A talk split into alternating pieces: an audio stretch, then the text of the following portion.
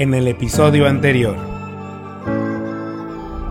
La verdad es que vamos muy mal, estamos muy mal. Este, estamos viviendo en una ciudad de México en donde ya nos podemos casar y podemos adoptar, pero pues literal hay un código penal desactualizado que criminaliza a las personas que vivimos con VIH. Y yo creo que, bueno, pues en el tema de justicia, bueno, estamos peor cada día, o sea, cada rato nos enteramos de detenciones arbitrarias, golpe, este policías que golpean a las trabajadoras sexuales, trans, este, actos de discriminación en frente de la autoridad y no, no hacen ni dicen nada. Y creo que también esta parte de el no terminar de comprender cuáles son las causas en las cuales las poblaciones LGBT somos parte fundamental, no solamente de la parte activa, sino somos víctimas directas de muchos problemas, ¿no? que aquejan a las poblaciones LGBT como el VIH, el SIDA, la sífilis, este, o sea, todas las ITS eh, y la discriminación y la falta de acceso y la falta de remuneración económica con trabajos dignos, ¿no? Y, bien pagados.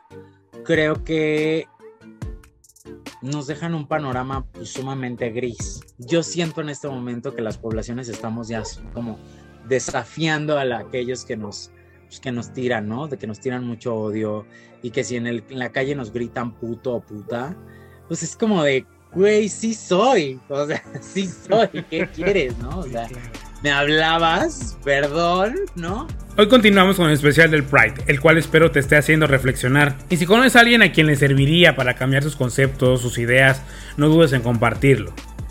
En este episodio termina mi conversación con mi amigo Alain y hablamos sobre cómo el estigma sigue limitando la vida de la comunidad LGBT y de las personas con VIH o SIDA. También qué hacer si eres víctima de discriminación, cómo reaccionar si tienes un diagnóstico positivo a VIH o SIDA y veremos si hay una política pública enfocada en atender a pacientes con VIH o SIDA que garantice un tratamiento oportuno. Este es el episodio 12 de la tercera temporada de Cositas de Niños. En Cositas de Niños hablaremos de esos temas que nos hacen sentirnos vulnerables, eso de lo que nos dijeron que no podíamos hablar. Junto a expertos y amigos abriremos la conversación a todos esos asuntos de los que necesitamos platicar y conoceremos las historias que inspiran de personajes que han luchado por llegar hasta donde están. Recuerda que puedes suscribirte a nuestro canal en las distintas plataformas y calificarnos para llegar a más personas.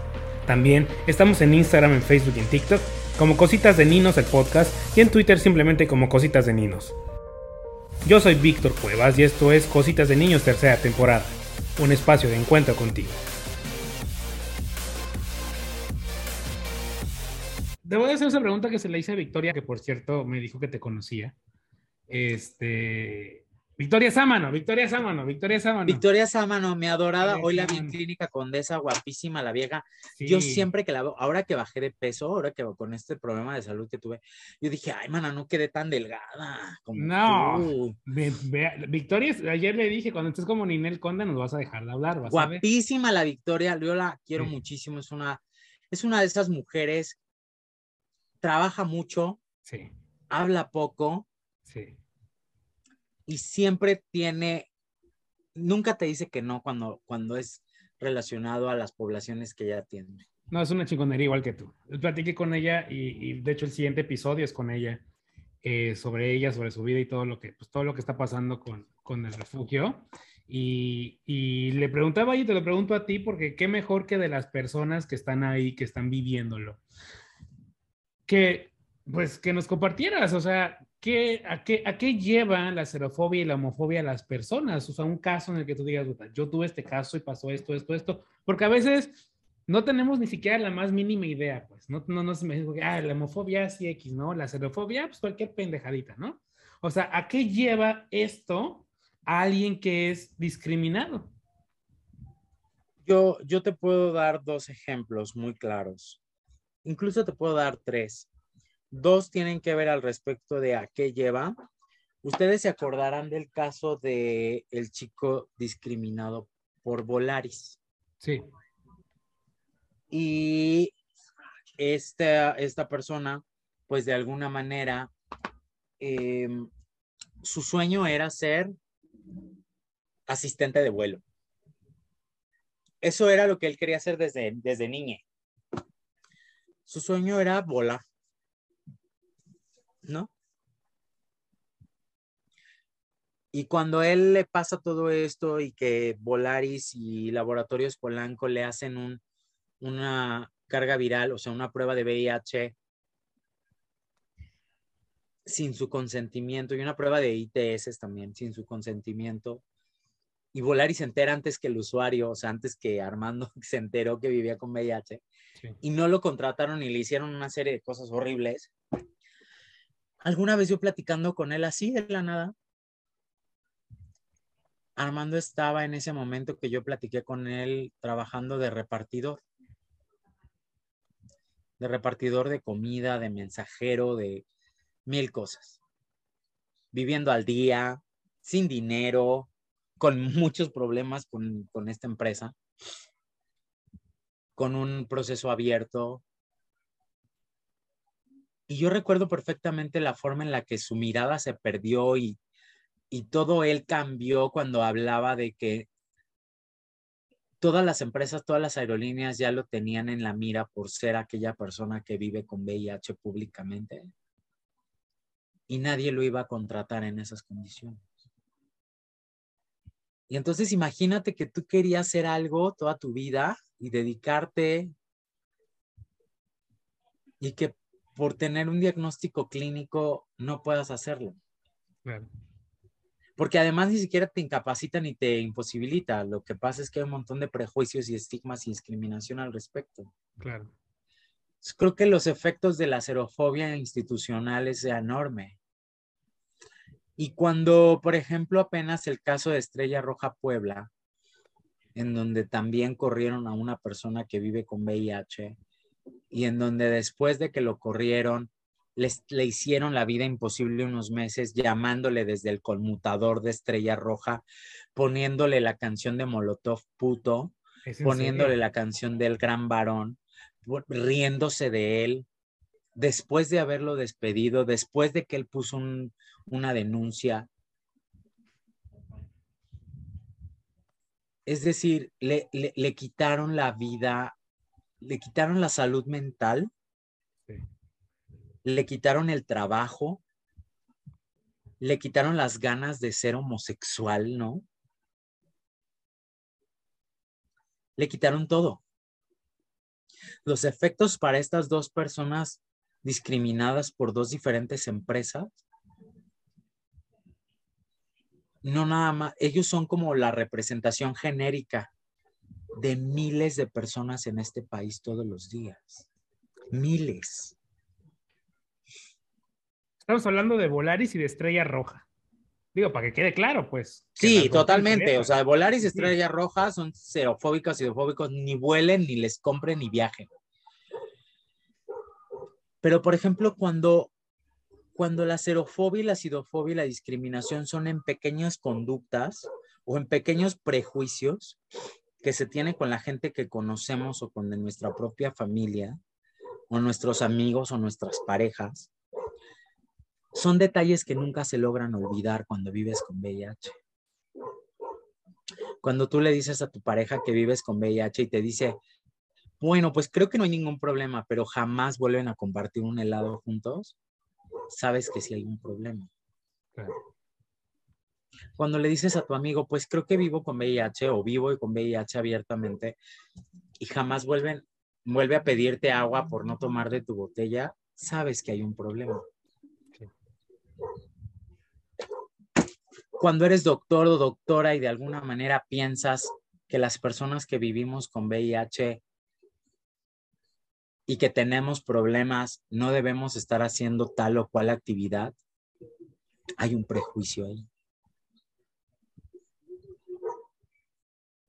Entonces es muy complejo darte cuenta que, los, que la discriminación se filtra como la humedad y llega a afectar esferas de tu vida que jamás pensaste que iba a poder tocar. El problema no es el VIH, porque el VIH se controla con una pastilla o con varias al día, con estudios de carga viral y CD4, con un seguimiento virológico. Desde hace muchos años. Ya no te mueres. Físicamente no te mueres, pero socialmente seguimos muertas. Y entonces ahora tenemos el gran dilema de que vivimos con VIH muchos años gracias a la medicina científica y a todos los avances de la, de la ciencia, pero tenemos muy pocas ganas de vivir tantos años por la ignorancia y la mierda de la gente y de las empresas y de tus amigos y de tus parejas y de tu familia. Y entonces, pues no estamos muertas, ¿no? Pero parecería que sí. Claro. Porque somos esas putas, esas irresponsables, esas infectadas, esas que tienen que usar condón obligatoriamente, esas que se lo buscaron, ¿no? Como constantemente nos dicen, esas que son una vergüenza, que son un asco, todos esos prejuicios repetidos todos los días, yo públicamente les digo, me la pelan. Pero hay personas que van en este proceso que no pueden decir me la pelan. Y entonces son esas personas a las cuales, si les falta un medicamento por el desabasto, no ponen una queja, porque nadie sabe que cada mes es un nervio pedirle al al jefe que les deje llegar tarde en la mañana porque tienen que ir a su clínica. ¿Y a qué va tanto usted al doctor de que está enfermo? Sí. Entonces, creo que son muchas cosas en las cuales las poblaciones LGBT no estamos volteando a ver o no están volteando a ver. Creo que yo a veces miro de más, ¿no? Yo no tengo tiempo para ver otras cosas. No me interesa ni el matrimonio igualitario ni la adopción de infantes.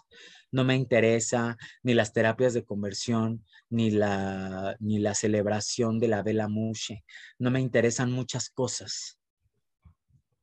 A mí lo que me interesa es que dejemos de estar padeciendo, que, que lleguemos con miedo a la farmacia, a mí lo que me interesa es que pueda decirle a mi jefe, voy por mis antirretrovirales, voy a llegar tarde y después recupero esas horas, jefe. A mí lo que me interesa es que la gente del Estado de México deje de viajar cuatro o cinco horas aquí a Iztapalapa por un medicamento que se supone le debe dar su institución. A mí lo que me interesa es que dejemos de tener enfermeros, ¿no? Y enfermeras violentas que además no nos quieren tocar para tomarnos los signos. A mí lo que me interesa es que tengamos un servicio de salud no fragmentado y que se pongan de una vez de acuerdo, no importa si eres del IMSS, del ISTE o del INSABI, que te den el medicamento y que te dejen de dar vueltas y que dejes de hacer trámites a lo pendejo. Eso es lo que me interesa. A mí lo que me interesa es que tengamos acceso a antibióticos para curar una sífilis, una gonorrea, una clamidia.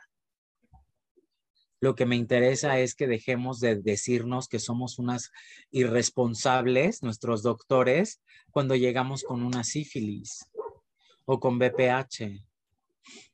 Que dejemos de tener miedo de atendernos nada más por el miedo al que dirán. Eso es lo que me interesa. Lo demás, no tengo tiempo. No sé si no me interesa, Víctor, no lo sé. Pero tengo todo este teléfono todo el día prendido con problemas de personas que vivimos lo mismo. Claro. Y que estamos en el mismo país. Pero parecería que nada más tenemos, somos las que vivimos con VIH, somos las del pedo, ¿no? Porque además, en la jeta de las personas que defienden el matrimonio igualitario, las personas que vivimos con VIH no nos podemos casar. Claro. Como todos los jotos y ni todas las lenchas. Ahí están los códigos estatales. Que no nos vengan con la falsa utopía de la igualdad. Eso no existe para las personas que vivimos con este diagnóstico. Ni en esta ciudad, ni en este país, en este momento. Alain, pues no quiero cortarte, pero me dijiste que tenías un paciente importante que atender ahorita. Tenemos, tenemos cinco minutitos más. Ah, sí, por eso quedan muchas preguntas en el tintero. Te voy a estar jodiendo próximamente. Claro que sí. Este, pero dos preguntas antes de irnos que para mí son importantes.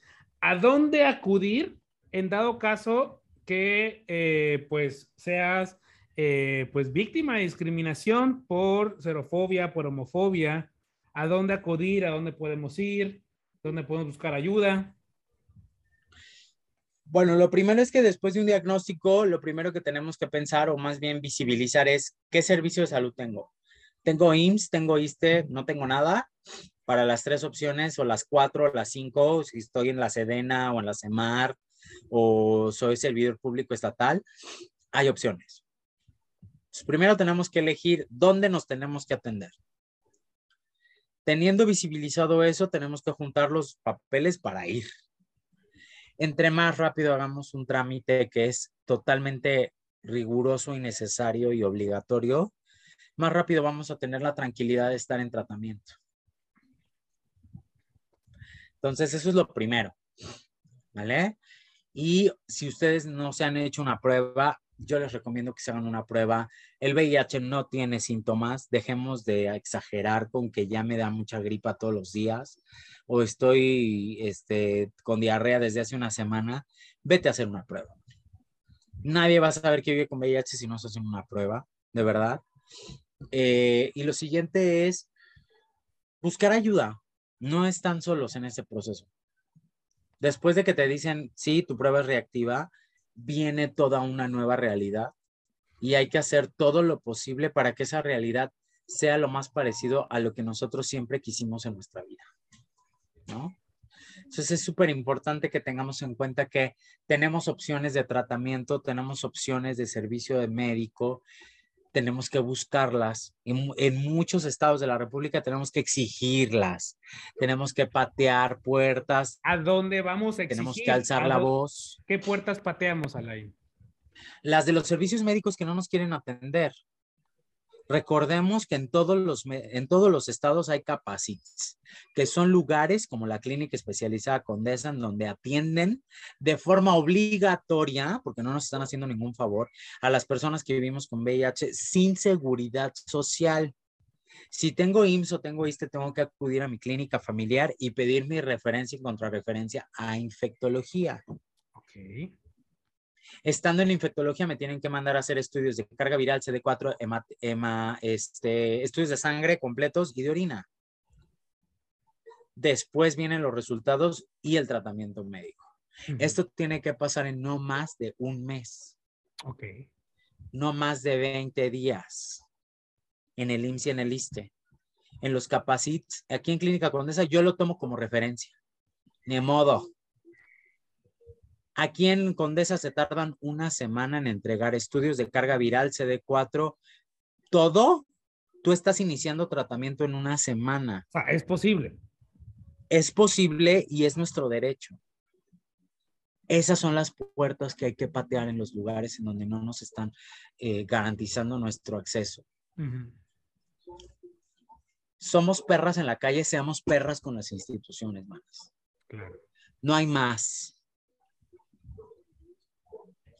como se lo dije hace ratito un chavo que vino. En el momento en el que nosotros permitimos que un enfermero nos grite, estamos permitiendo que le grite a toda la población que se atiende aquí. Y si a gritos nos vamos a entender, pues a gritos nos vamos a llevar. Tú me gritas, yo te grito. Porque aquí somos iguales. Sí, claro. Tú estás para atender y yo estoy para cumplir los requisitos. Sí. Yo los estoy cumpliendo, atiéndeme. Ese es tu trabajo. Sí. Es muy fácil la ecuación cuando estás empoderado. Claro. Pero cuando no, pues la ecuación es totalmente innecesaria. Sí. Es, te da miedo de alzar la voz, tienes el pesar, el shock, el duelo, tienes todo encima y que un enfermero te venga a gritar, se te acaba el mundo, ¿no? Claro. A mí se me acabó cuando me trataron por primera vez mal, a mí se me acabó. Pero mira qué huevotes tienes ahorita. que hasta te le trepas al policía. ha sido una lucha larga, ¿no? La, lo platicamos el año pasado y lo seguimos platicando ahorita, ¿no? Ha sido una lucha difícil, una lucha constante. Muy complicada. Muy complicada. Creo que, como se los dije apenas en una grabación igual, vivir con VIH en este país en ocasiones es una pesadilla, man. Incluso para mí. Para mí, porque tal vez no estoy yo viviendo todos estos problemas, pero sí los escucho y sí pasan por mí. Es que lo estás viviendo con, las personas a las que apoyas. Entonces, llegan días en que te lo juro que lo único que quiero es jugar PlayStation, jugar Nintendo hasta las 3 de la mañana y al otro día levantarme al mediodía. Porque no puedo creer que no puedo creer que en este país tengan tengamos todos estos problemas que parecen de los ochentas, güey.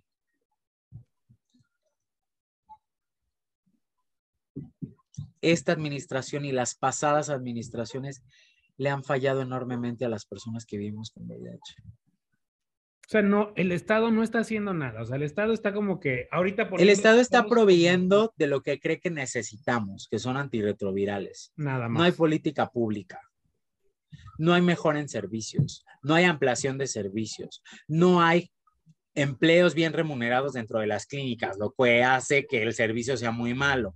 Claro. Los capacitos, o sea, si tú, tú, ves el capacit de Veracruz, Tlaxcala, Pachuca, Puebla, el de Sinaloa, el día de hoy negaron una profilaxis a un chico violado. ¿En serio? El día de hoy. Madres. ¿Tú crees que yo no deseo que al final del día les pase lo mismo a ellos? A esos directores de programa o esas directoras de programa, sí se los deseo. Porque solamente en carne propia van a saber lo que se siente que te nieguen algo. Claro. En una situación totalmente de vida, de, de, de una violación. Sí, claro, es una violación, sí, claro. Y el chico me llama desde Sinaloa totalmente en llamas, es como de, lo menos que yo puedo hacer es mandarte el medicamento, güey, porque si el capacit no te quiere atender, yo sí, güey. Y ahí te va el medicamento. Y le vas a hacer así, así, así, así, así. Pero no crees. ¿Sabes cuántas personas hemos atendido así? Sí. Siento. Es que eso voy, digo, ya no quiero abundar tanto porque ya sé que tienes que irte, pero rapidísimo es increíble la, labor que haces tú, pero no también tendrías o tendrían que hacer algo más la autoridad. O sea, por ejemplo, tú, que te voy a ayudar, pero ahora fulanito de tal, ahora tú me vas a ayudar a poner tal queja y vamos a estar chingando, porque tú estás haciendo lo que el Estado debería estar haciendo. Justamente el problema es que el VIH es una, es una trampa muy bonita. Sí. ¿No? es una trampa de esas muy bien hechas, porque además es una trampa institucionalizada porque no te dejan sin opciones a tal grado de que dices, yo no quiero que nadie se entere que fui violado, entonces no puedo poner una queja de que no me quisieron atender porque fui violado, porque además soy un hombre, porque además tengo tantos años y porque además me dedico a esto. Yo no quiero que sepan que no me están entregando mi medicamento en el liste porque soy servidor público de la SEP o de la función pública. Claro. Yo no quiero hacer un pedo en la clínica de este, Veracruz. Porque la van a agarrar contra mí después. Sí, claro. Y no me van a querer atender y me van a hacer cansadísima. Y todo eso es el estigma, el miedo al que dirán, el miedo a que me descubran que vivo con VIH, el miedo a que sepan que tomé profilaxis el miedo que no me vean en este capacit porque aquí nada más entra la gente que vive con VIH. Es una trampa hermosísima. Claro. Muy finita. Alain, pues, ¿cómo, rapidísimo, cómo le hacemos para apoyar a Vive Libre? Porque pues tenemos ya habilitada la página web www.vivelibre con H intermedia, vive libre .org y .com también los direcciona. Eh, y tenemos la pestañita de donar. La verdad es que últimamente hemos recibido donativos, recibimos apoyos en especie, donamos despensas, donamos un montón de cosas. Pero si ustedes están en otro lado y quieren apoyarnos, pues ahí está el botón del PayPal. El PayPal. Eh, y pueden donarnos desde 20 pesos hasta lo que quieran. Literal, o sea, ustedes pueden donar lo que quieran, lo que puedan. Luego, hay, hay, que, hay bandita que güey, no tengo mucho, pero ahí te van 20 pesos. Ahí te van 50, güey. Pues eso no sirve para ir al metro a recoger medicamento y irlo a dejar. Sí, claro. O comprarle un agua al usuario que salió totalmente en shock por su diagnóstico. Claro. Todo nos sirve, todo suma. Y la verdad es que Vive Libre nació teniendo nada más que ganas. Sí. Pues es que así nacen todas sus iniciativas, muchachos. La verdad estoy impresionado. Tu chamba, la chamba de Alex Oroedes de It Get Better, la chamba de Victoria con su, este, con su departamento ayudando a las, a las chicas trans, pues es una cosa que a pesar de las circunstancias, a pesar de los infiernos que pasan, algo los mueve y los mueve el ayudar, el hacer justicia, el, pues el, que pues respeten a, los sectores vulnerables y realmente es admirable lo que hacen ahí. Sabes que yo te quiero, te admiro, que te regaño porque eres medio impertinente, luego que no te cuidas, pero, pero realmente es Todo perfecto.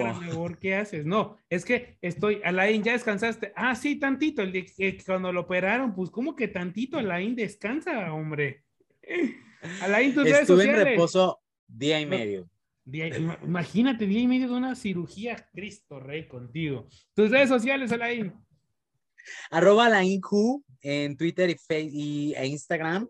Y arroba, bueno, también en Facebook estoy como Alain Pinson. Y este. Y las de Vive En las redes de Vive, las tres, Instagram, Facebook y Twitter, arroba Vive Libre. Y la página.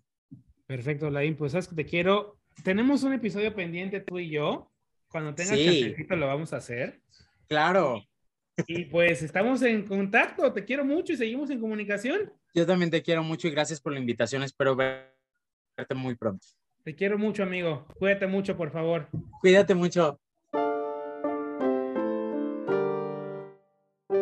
Mujer trans, la verdad es que me siento muy cómoda con esta nueva identidad. Eh, tiene súper poquito que transicioné, aproximadamente eh, seis meses y todo gracias al trabajo que estuve, que estamos realizando con personas de la diversidad sexual que están viviendo en situación de calle. Eh, conocí a algunas mujeres trans, yo jamás había tenido contacto con ellas, entonces pues hubo cosas que se movieron muy dentro de mí. Yo muchísimas veces he platicado que pues nacemos ya con estas identidades, ¿sabes? No, no es algo que de la noche a la mañana digas, ok, soy esto, ¿no? Sin embargo, eh, como te decía, analizándome, eh, es algo que ya traía desde pequeña, em, pero pues la familia, la sociedad te educa de cierta forma, ¿sabes? Entonces creo que una va reprimiendo eso, sin embargo, pues llega cierto momento en, en el que vuelves a descubrir, ¿no? Que quién eres realmente, que algo no, no encaja contigo. Es muy complicado transicionar. Eh, me gusta decir que yo he tenido una transición muy fácil porque he estado rodeada de, de muchísimas personas que me han apoyado, que me han enseñado muchísimo. Eh, y como te decía en un principio, pues todo esto se empieza a mover desde que yo me involucro por primera vez con mujeres trans y ellas eh, veían algo en mí, ¿sabes? Siempre dicen, ojo de loca no se equivoca. También ir como a emplearte a una empresa o no sé, cualquier otra cosa, pues ya desde que te ven dicen, ok, no eres una mujer trans, no te voy a contratar, ¿sabes? Y esta parte de que tus documentos no, no estén de acuerdo a tu identidad física, que es todo un tema. Y pues no te queda otra opción más que el trabajo sexual, ¿no?